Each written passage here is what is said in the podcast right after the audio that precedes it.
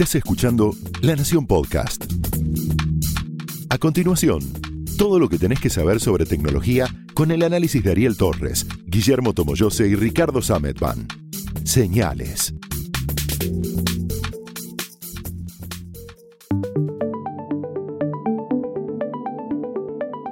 Hola, ¿cómo están? Bienvenidos al regreso triunfal de Señales, el podcast de tecnología de la Nación. Nos tomamos un año para organizar unas cosas, obviamente empujados por la pandemia coronavirus que no termina. Y acá volvemos con este podcast en el que vamos a estar hablando de un montón de cuestiones de tecnología, como siempre. Yo soy Ricardo Sametban. Yo soy Guillermo Tomoyose. Y yo soy Ariel Torres. Podrán ver por la frecuencia que está recortando el audio que no estamos presenciales estamos haciéndolo de manera remota. Vamos a hablar de la plataforma que estamos usando porque está muy buena, así que se las vamos a, contar también, pero cuando termine el podcast este. ¿Cómo están jóvenes tanto tiempo?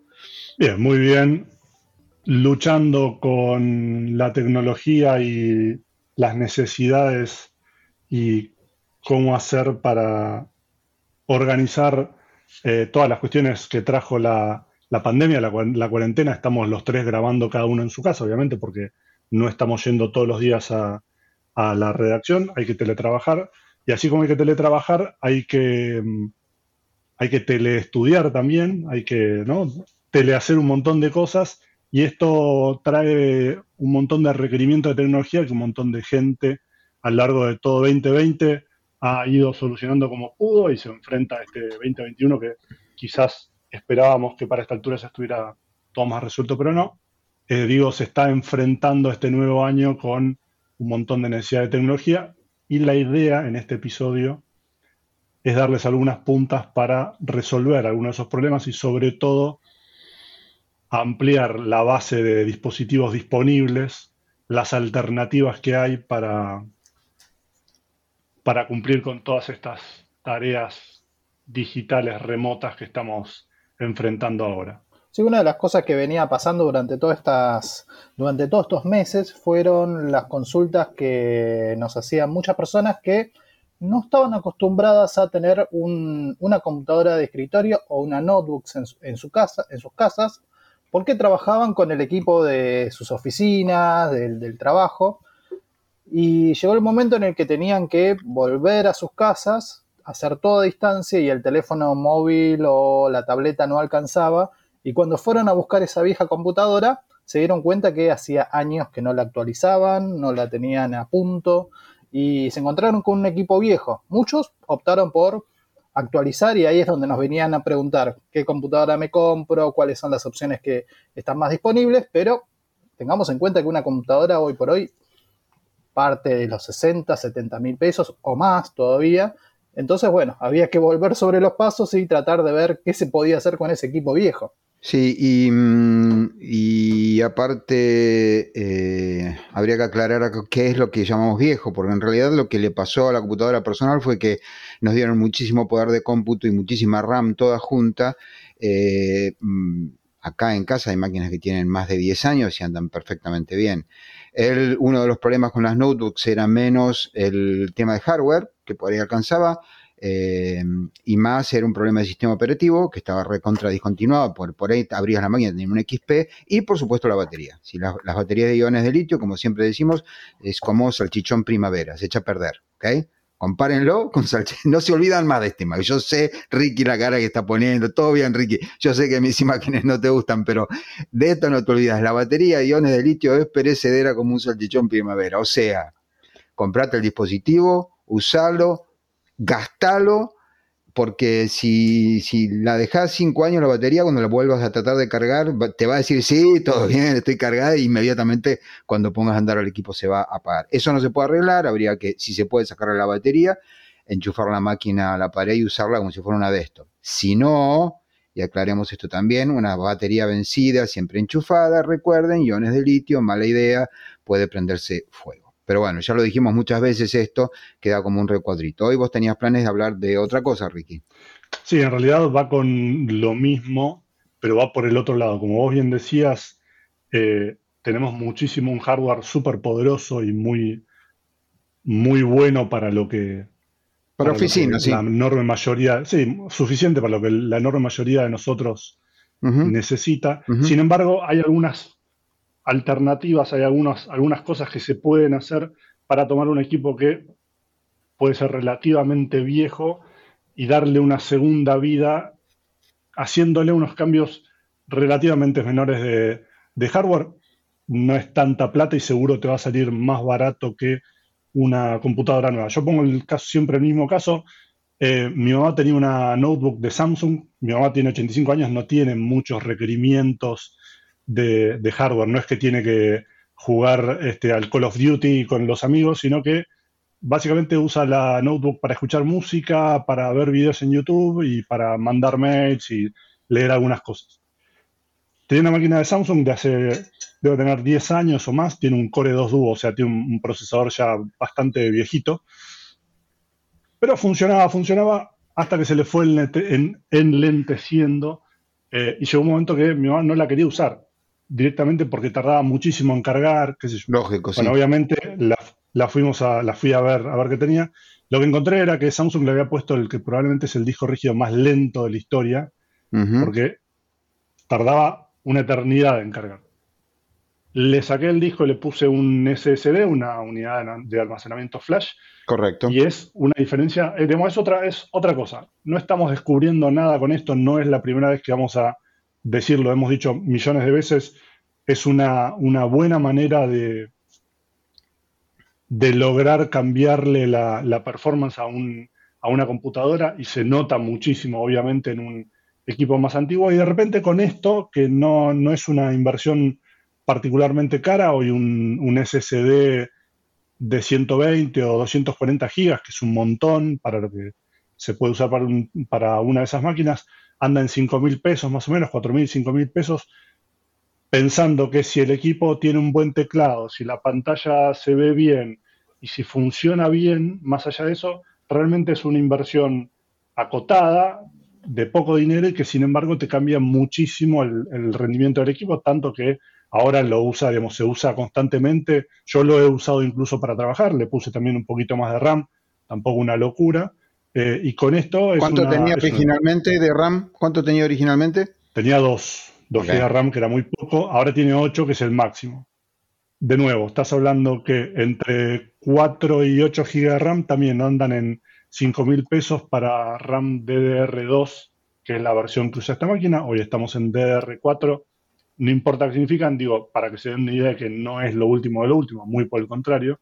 De hecho, este equipo venía con Windows 8 y lo pasamos a Windows 10, o sea, es una máquina bastante vieja, pero que con esos dos cambios, que es mucho más barato que comprar una máquina nueva, la actualizamos y funciona, la verdad que funciona muy bien. La buena noticia ahí es que no tuviste mayores problemas con, por ejemplo, la parte de video. Yo acá tengo una máquina que tiene 13 años, tiene 13 años, es un Core 2 Duo también, con 2 GB de RAM, y eh, mi, más allá de, que los discos duros, por supuesto, ya se los reemplacé varias veces, etcétera, etcétera, eh, acá se apilan los discos duros. Em, lo que yo no quería era aumentarle, ponerle nada más. Quería ver qué pasaba si lo usaba con la configuración original, madre original, etcétera, etcétera. Placa de video eh, original. Y obviamente no con Windows. Eh, había, no quería tampoco comprar una, licencia eh, de Windows. Así que intenté en esa máquina, y de hecho durante mucho tiempo utilicé un Ubuntu, hasta que un buen día tampoco Ubuntu funcionó. O sea, llegó un momento en el que eh, la pantalla de, inicio de Ubuntu era, era divertida, como colorinche era divertida, pero no, no podías ni ver dónde poner la contraseña. Y si lo lograbas, la, máquina no, arrancaba, porque tenía un nivel de aceleración de video para, para eh, lo que llaman las decoraciones de las ventanas y todo, todo el rollo ese, que a la máquina no le daba abasto. ¿Qué hice? Bueno, empecé a probar, de hecho publicamos una columna con eso y terminé en Ubuntu, que es una versión ligera, light de Ubuntu, y anda, y sigue andando. ¿Y qué hacemos con esa máquina? Bueno, con una pantalla de las grandotas, un televisor, ¿sí? De un LED grande, esa máquina sirve para ver este, Amazon, Netflix y, todo eso. Y el, otro día vimos Tenet, lo más bien, eh, que ya está disponible, véanla, buenísima. La última de Christopher Nolan, el mismo director de Interstellar, el mismo director de Inception. Las últimas tres buenas películas de ciencia ficción que vi, me gustaron, y son las tres de él, em, es eh, Tenet, tiene, sí, vamos a hablar de cine, Richard, te veo unas caras que estás poniendo. Más o menos, Tenet. No, está muy bien, está muy bien. A mí me gustó mucho, la verdad me gustó mucho. Eh, eh, creo, hay que verla, yo la vi dos veces seguidas, es una película de dos horas y media, pero bueno, no quiero entrar en, no vamos a hablar de cine. El hecho es que esa, esa máquina, a pesar de la cantidad de, digo, 13 años en tecnología, es una burrada. Y sin embargo alcanzó con eh, simplemente cambiar el sistema operativo, que hoy en día es muy fácil instalar un, un Linux, realmente es muy fácil de instalar y si no, lo hace un amigo que sabe y después se usa igual que se usa, que se usa Windows. Y esa máquina sigue, sigue sirviendo, digamos. Y también serviría, por ejemplo, para hacer esto que estamos haciendo ahora, llegado el caso. Y hablando sobre sistemas operativos, sobre versiones que se pueden llegar a utilizar en, en, un equipo que necesitamos volver a darle una segunda vida, lo que tenemos también es una versión de sistema operativo muy similar a lo que es Chrome OS el sistema operativo basado en el navegador de un navegador web, en este caso en el navegador web de, Google, con una empresa que se llama Neverware. Eh, es una empresa que se dedicó a tratar de adaptar un sistema operativo con una interfaz muy parecida a la que utilizan las computadoras, las Chromebooks, las computadoras con el sistema operativo de Google. Y justamente esta compañía ofrece una versión hogareña que se puede utilizar en, distintos equipos homologados o que ellos consideran que no tienen ningún inconveniente o por ahí tienen inconvenientes menores sobre algunos dispositivos o algunos accesorios que puede tener la notebook. Algunas, por ejemplo, te dicen soporte para lectoras de CD eh, puede funcionar como que no. Algunas tienen problemas con audio, pero muchos otros modelos antiguos que tienen más de 5 o 10 años funcionan muy bien con, esta versión de sistema operativo que requiere de al menos un giga de RAM o 2 gigas de RAM, 2 gigas de RAM y poco espacio de almacenamiento en la unidad de, de, la, de la notebook. Lo curioso de todo esto es que justamente Neverware eh, fue una empresa que acaba de ser adquirida por Google, así que lo más probable es que este servicio, que generalmente empieza como siendo una propuesta de nicho o para entusiastas o para, una, para un entorno corporativo, es muy probable que con el resto, con, a medida en, lo que pase el resto de, esto, de este tiempo, crezca y tenga una espalda mucho más grande con Google. Existen experiencias en las que Google decide dar de baja algunos servicios, pero bueno, seamos optimistas con esta compañía y es probable que sea una, opción más para tener Chrome OS en una, en una computadora que no sea de, Google, no es un sistema operativo que uno lo puede comprar e instalar como Windows 10, y esta es una opción interesante como para tener una interfaz cómoda, sencilla y que mm, no requiera de grandes conocimientos técnicos o complejidades a la hora de usarlo. Yo tengo otra recomendación, otra distribución de Linux que a mí me gusta mucho, que está pensada desde el inicio para equipos antiguos, que se llama Puppy Linux. Sí, Puppy Linux, sí, claro. En realidad se llama Puppy Linux, o sea, P-U-P-Y, o sea, perrito. Sí, sí, cachorrito. Em, cachorro, cachorro, eso, cachorrito. Eh, y justamente lo que tiene es que está orientada desde el vamos a equipos muy antiguos. Eh, todo el instalador ocupa 300 megas, o sea, realmente está todo muy compactado, justamente porque tiene, entre comillas, muy poco. Digo entre comillas porque toda la gracia es que está pensado para equipos que ya están al, al borde de su, de su capacidad. No te vas a poner a hacer diseño 3D eh, en ese equipo sí está pensado para, bueno, navegar, mantenerte conectado, acceder si, el, procesador se lo banca a un video o algo así, pero también eh, pensando en ocupar la menor cantidad de RAM posible y el menor espacio de disco posible. Ahora, hay un tema acá. Em, recuerden que si tienen Windows 7 o Windows 8 legal, si tienen eh, esa versión de, Windows, todavía pueden actualizar a Windows 10, por más que Microsoft cuando en un, Microsoft presentó Windows 10 en 2015 o 2016 y hizo una campaña muy grande para lograr que la gente se actualizara a Windows 10 gratis. pero le había puesto una fecha de caducidad. Había dicho, miren, va a ser gratis durante ya no me acuerdo cuánto tiempo, pero si ponerle que sea hasta fin de año. Después de fin de año lo vas a tener que pagar. Bueno, no. Como Windows 7 y Windows 8 tienen licencias digitales, esas licencias quedan asociadas a tu usuario y si vos querés todavía se puede hacer la actualización a, Windows 10. Obviamente porque para Microsoft es mucho más conveniente que vos estés en la versión más nueva de su sistema operativo, no tener que andar preocupándose por la versión anterior. Windows 7 ya no tiene soporte, ya, ya, la, compañía dejó de, darle actualizaciones de seguridad y demás. Con lo cual, si ustedes, digamos, están viendo cómo mantenerse por la razón que sea, porque hay alguna aplicación especial que quieren usar, por lo que sea, quieren mantenerse dentro del mundo Windows, eh, lo pueden hacer con Windows 10 que no tiene requerimientos de hardware mucho mayores a los de Windows 8. No es que, como pasaba en versiones anteriores, vos decís, bueno, pará, le pongo Windows 10, pero me va a chanchar todo el equipo. No es tan así. Obviamente, probablemente va a tener algún componente un poco más pesado que, Windows 7 y obviamente de Windows XP, pero eh, aún así es, eh, es bastante frugal y te mantenés actualizado y te mantenés con todas las, las actualizaciones de seguridad y demás. Sí, eh, bastante frugal significa, eh, ahora estoy acá mirando en números, eso obviamente depende de, cada equipo, de los servicios que se corren, de lo que tengas instalado, etcétera, pero en este momento en esta máquina solamente estoy haciendo, quiero decir, en esta máquina con este perfil. O sea, en esta máquina hay varios, varias cuentas, digamos. Esta es la que utilizo estrictamente solo para trabajar, de modo que no está, por ejemplo, todo lo que tiene que ver con el estudio de música, para hacer música. Entonces ahí se sacan una cantidad de cosas. Bueno, pero en este momento está utilizando exactamente el 50% de la cantidad de RAM que tiene, o sea, está usando 4 GB. ¿ok?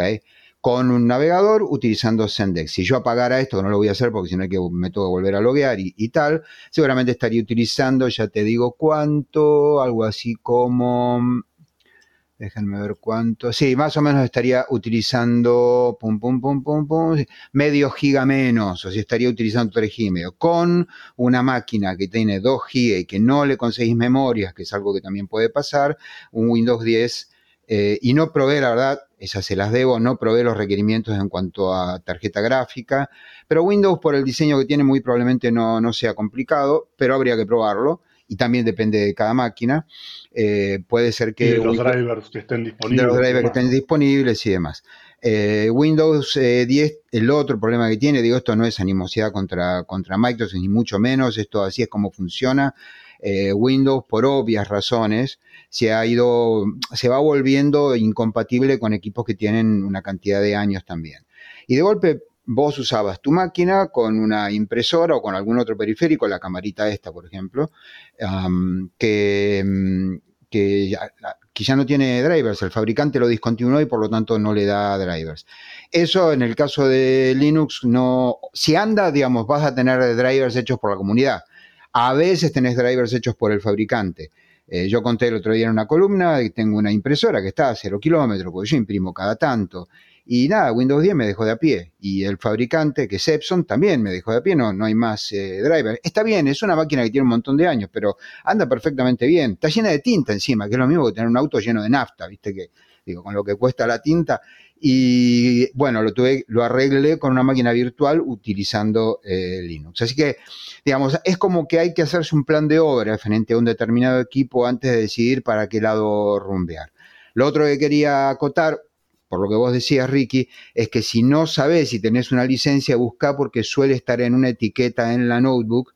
esto ya es más raro con un equipo de escritorio, pero también es cierto que los equipos de escritorio son raros hoy. Eh, en la notebook suele haber una etiqueta que tiene además uno de esos hologramas y tal, con un número de serie, que son, si no me equivoco, cuatro, cinco o seis conjuntos de números y letras.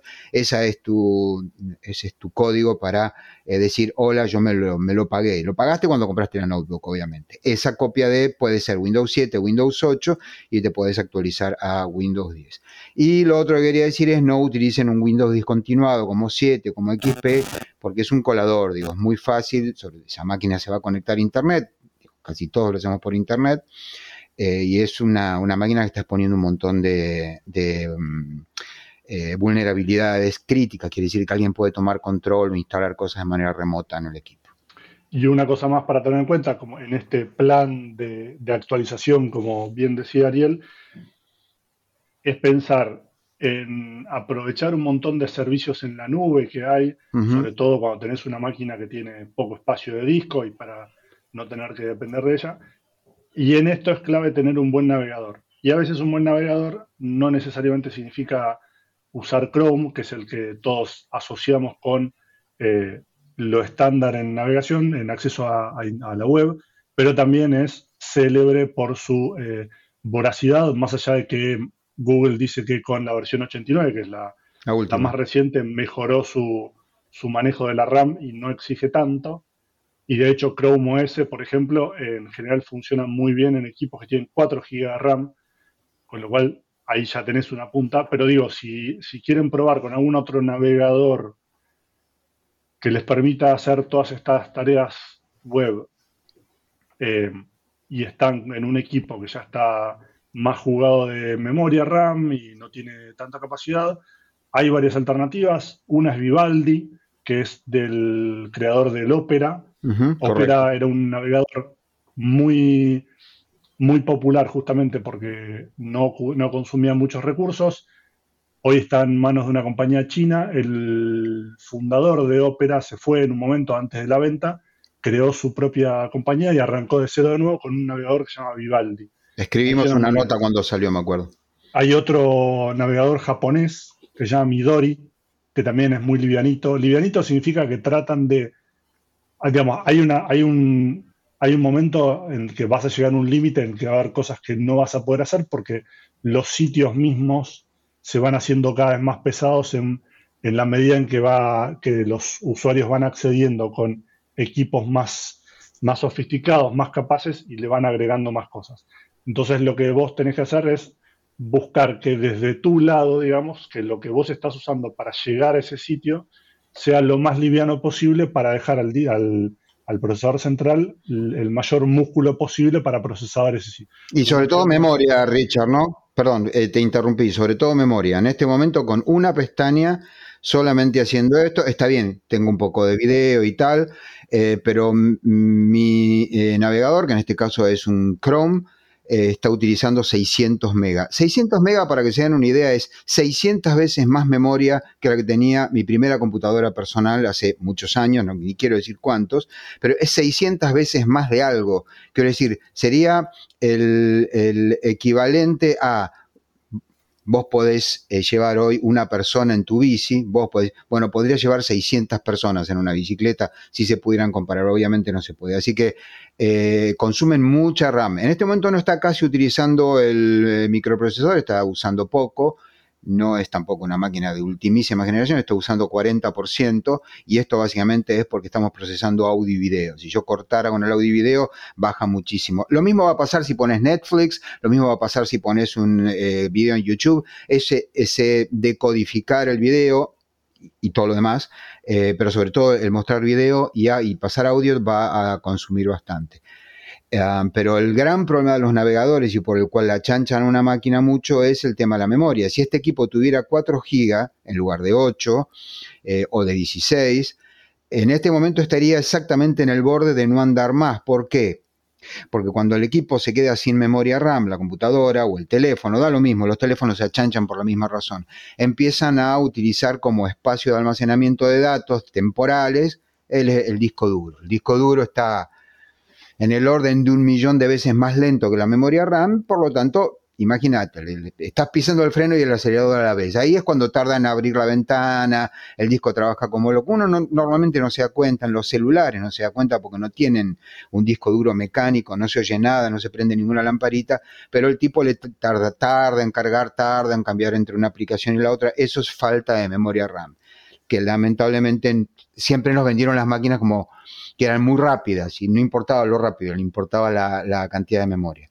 Bueno, un navegador hoy del de Google, del Chrome, eh, de manera predeterminada, sin ninguna clase de plugin. Recuerden que los plugins, extensiones y demás también roban memoria, aparte de que son una pesadilla desde el punto de vista de la seguridad. Con una simple grabación de un podcast se está llevando 600 MB de RAM, es una bocha.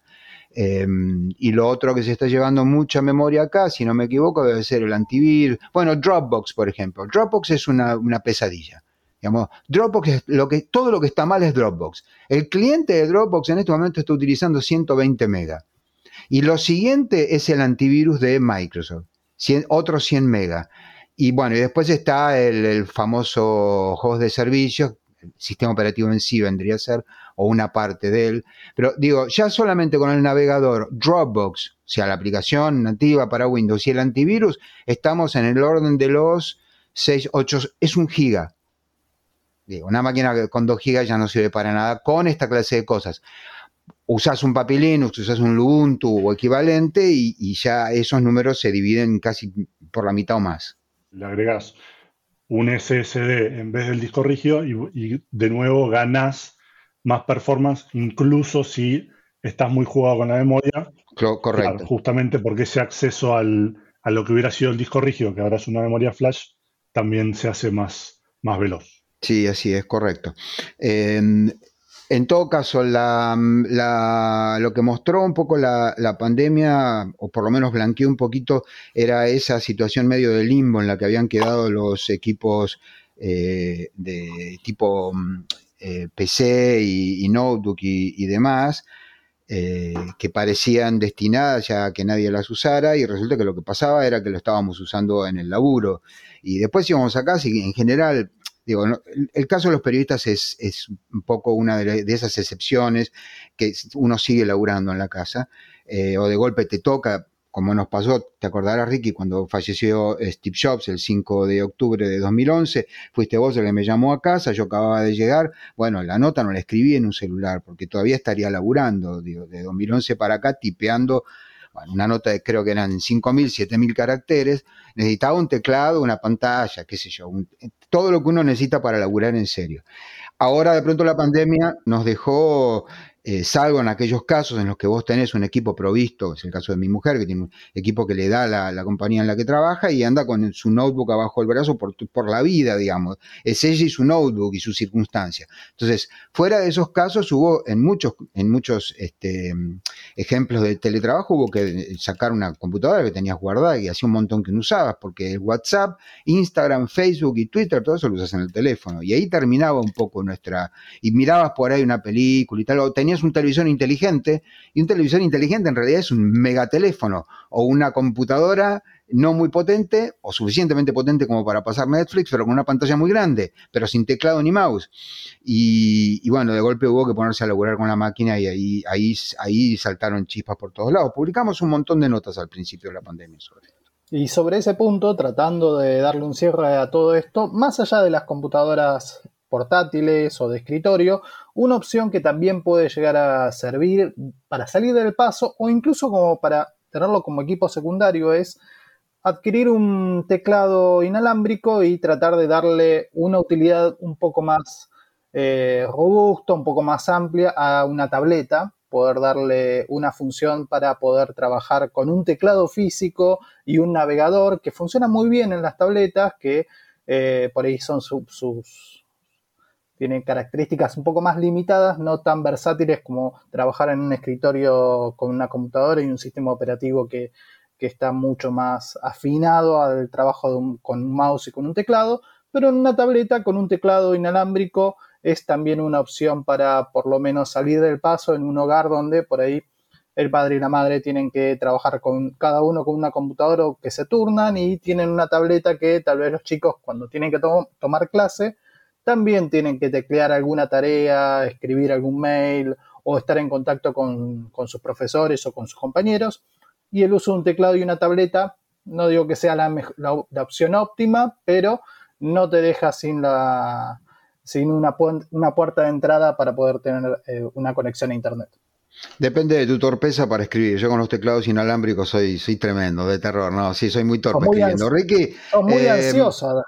No, no, simplemente soy torpe escribiendo. Yo aprendí en la Two Finger School y nunca salí de ahí. Bueno, Ricky, ¿cuál es el plan eh, por, para las próximas ediciones de Señales? ¿Vamos a volver a salir? Digámosle a nuestro público que nos estuvo reclamando eh, que volviéramos, acá estamos. Eh, ¿Cuál es el plan? La gente me paraba en la calle para preguntarme cuándo, cuándo volvía a Señales. Eh, ah, bueno. De todo 2020. No te tiraban piedrazos, digamos. Por eso estábamos en pandemia. ¿Con quién te cruzaste? Claro, tal cual. Okay. bueno, entonces el plan es volver eh, semanalmente otra vez o algo así. Y lo vamos a intentar, sí. Bueno, muy Yo, bien. digamos, no quiero hacer falsas promesas, pero lo vamos a intentar. Bueno, muy La bien. idea es volver, como siempre, una vez por semana, dándoles algunos consejos, comentando algunas cosas de, De del actualidad. loco mundo de la tecnología. Exactamente. Bueno, como se dice en las películas, si estás oyendo esto es porque lo logramos, porque en realidad todavía no lo estás oyendo, lo estamos grabando, todavía hay que editarlo y todo lo demás. Si lo estás oyendo, nos volveremos a encontrar, eh, si es posible, una vez por semana. Eh, nos vemos, jóvenes. Hasta luego. Adiós. Chao.